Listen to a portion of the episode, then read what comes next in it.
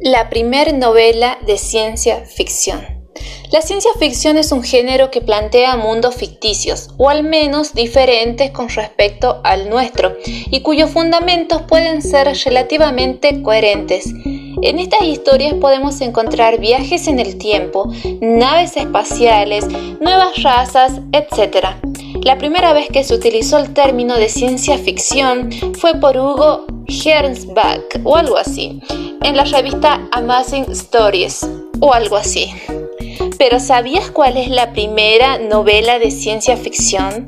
A pesar de que hay algunas discusiones en este tema, ya que se asegura de que hay historias más antiguas que esta, la novela de Frankenstein o el moderno Prometeo de Mary Shelley de 1818 es considerada la primera novela de ciencia ficción de la historia.